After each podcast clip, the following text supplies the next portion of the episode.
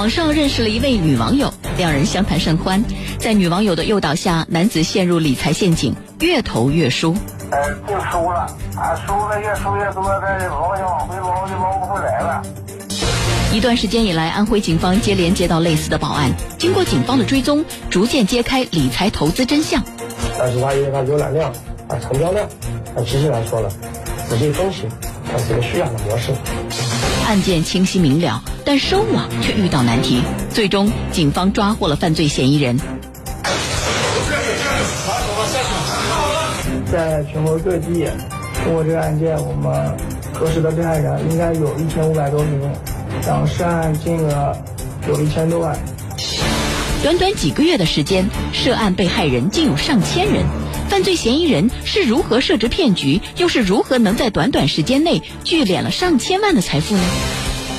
神秘的女网友，铁坤马上讲述。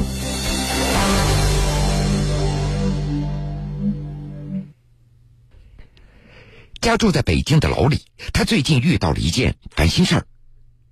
他在网上认识了一个漂亮的姑娘，两人相谈的非常投机。不仅如此，这位女网友还带着老李找到了一个投资赚钱的门道。然而，自己投资越多，亏损也就越大。可是，这位美女网友却是稳赚不赔。为什么两人的投资结果会有这么大的悬殊呢？按照老李的回忆。自己通过微信摇一摇认识了这个名叫李小玉的女网友，对方劝老李投资，并且还晒出自己的账单，还不断的提取现金，那都是成千上万。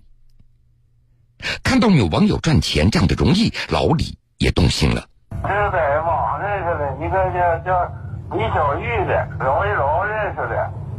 他当时这个劝您投资的时候啊，呃，都他都怎么说的呢？他就说这个平台赚钱，他看他那个他有账单，他往外提现金五千五千的提了好几万了。那咱们看他提钱了，咱们也行看。按照老李的说法，女网友小玉推荐的是一个外汇投资交易的平台。虽然自己也不懂什么外汇投资，但是一开始老李觉得自己的运气还算不错。您您怎么就相信他这个跟您介绍这个平台呢？这个平台上有个老师叫金科，啊，还有一个老师叫丁泽成，天天给这个晚上给指导，指导前都盈利。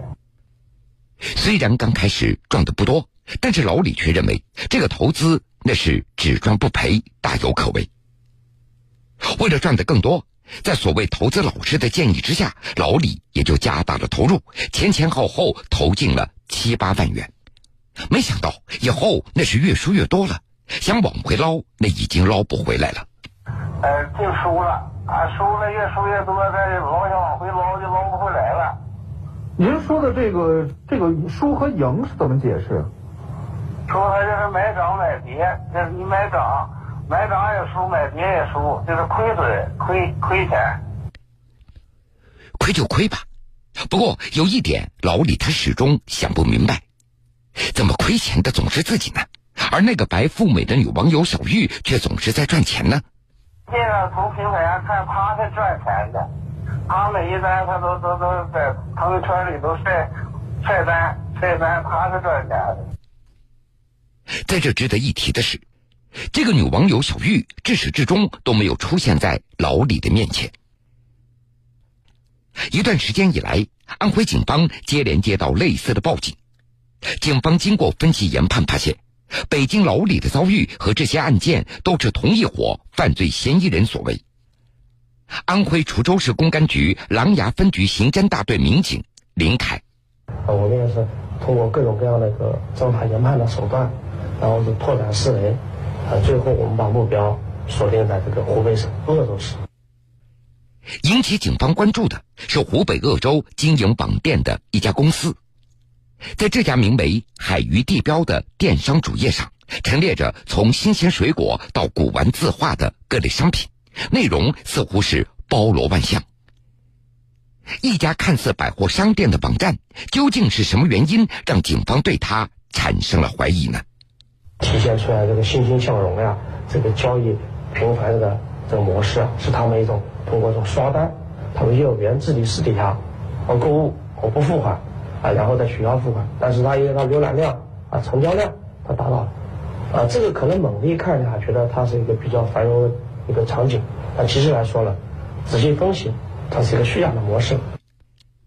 警方调查发现，这家公司层级分明，逐层设有董事长、总经理、部门总监、部门经理、业务员等这样的岗位，员工人数超过了六十人。在表面繁荣的背后，这家企业究竟都隐藏了什么呢？如果它这个盈利模式所宣传这个点，它没有这个获利的来源，那么没有资金的进入，你如何去拓展其他的业务？如何维护这个公司的运营？为如何去这个啊这个发放员工的工资？那么说明，它肯定还有另外。一大笔他这个资金的进项，才能维护起来这个整个运作。随着调查的深入，警方也逐渐摸清楚了这家公司的一些秘密。原来，公司里大批的业务员在网络上扮演着形形色色的角色，他们分工明确，相互的配合，目的就是让被害人在公司搭建的虚假外汇交易平台进行投资，被害人的钱最终都进入了公司的账户里。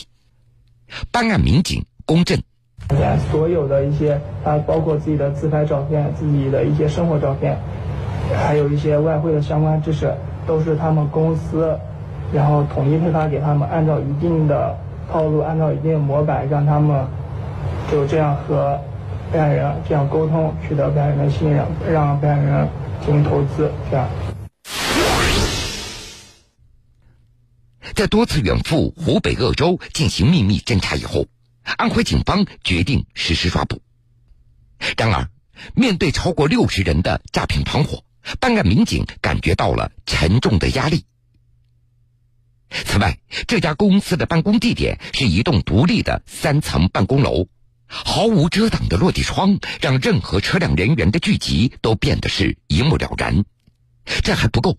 这家公司还雇佣了相当规模的保安进行流动巡逻。首先他们配有这个保安是流动，啊，他的保安不是固定在他的一楼呀站岗和平的话，按照流动，比如说楼前屋后，这个小区内外来进行一个巡逻。不仅如此，在公司门口还安装有摄像头，这更增加了警方抓捕的难度。在多次讨论抓捕的方案以后。警方决定借助附近居民区作为掩护，迂回潜入办公楼的前面，然后再迅速的实施抓捕。而抓捕的时间则定在一大早，大家上班的时候。我们选择了从这个他们所处的小区外面，绕过了层层这个小区这个那个门门洞，还有它的一个大门，我们从后面达到了这个公司的一个呃它这个角落处。然后呢，我们分了第一梯队和第二梯队。第一梯队呢，就是分为这个主要攻击手和抓捕手，率先就是趁其不备，控制住了这个保安。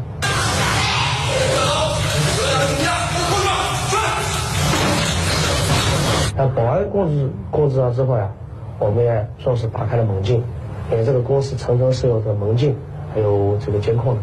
我们绕开了门禁之后，绕开了监控之后。我们第二梯队随即攻上了二楼。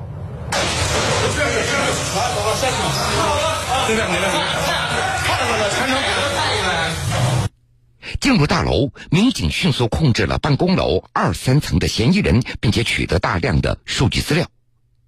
而与此同时，另外一路抓捕小组将诈骗团伙的主犯公司董事长李某和总经理王某一举抓获。办案民警。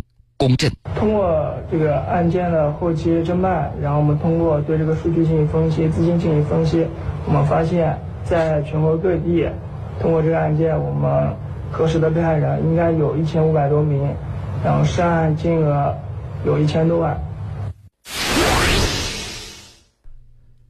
短短几个月的时间，涉案的被害人竟然有上千人。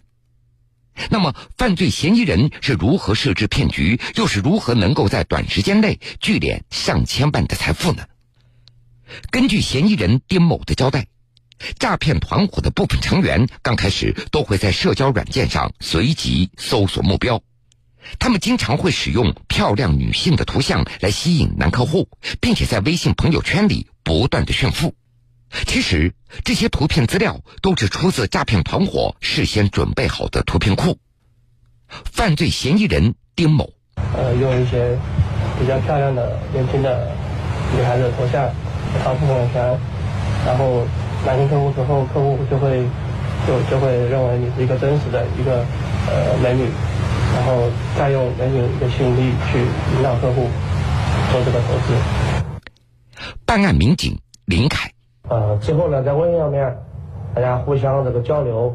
啊，聊共同的兴趣爱好呀，聊这个家庭，聊各自的一个想法，啊，逐步加深自己的印象之后，然后寻找一个合适的契机，然后切换出他们说要推广、说要宣传这个虚假的外汇平台。被害人老李，他做梦都没有想到，当初意外结识的女网友，正是被一群像丁某这样的男性所炮制出来的。犯罪嫌疑人丁某。因为我们公司，呃，老板的话，找的客户都是有经有一定经济能力的，然后呃，主要是以男性客户为主。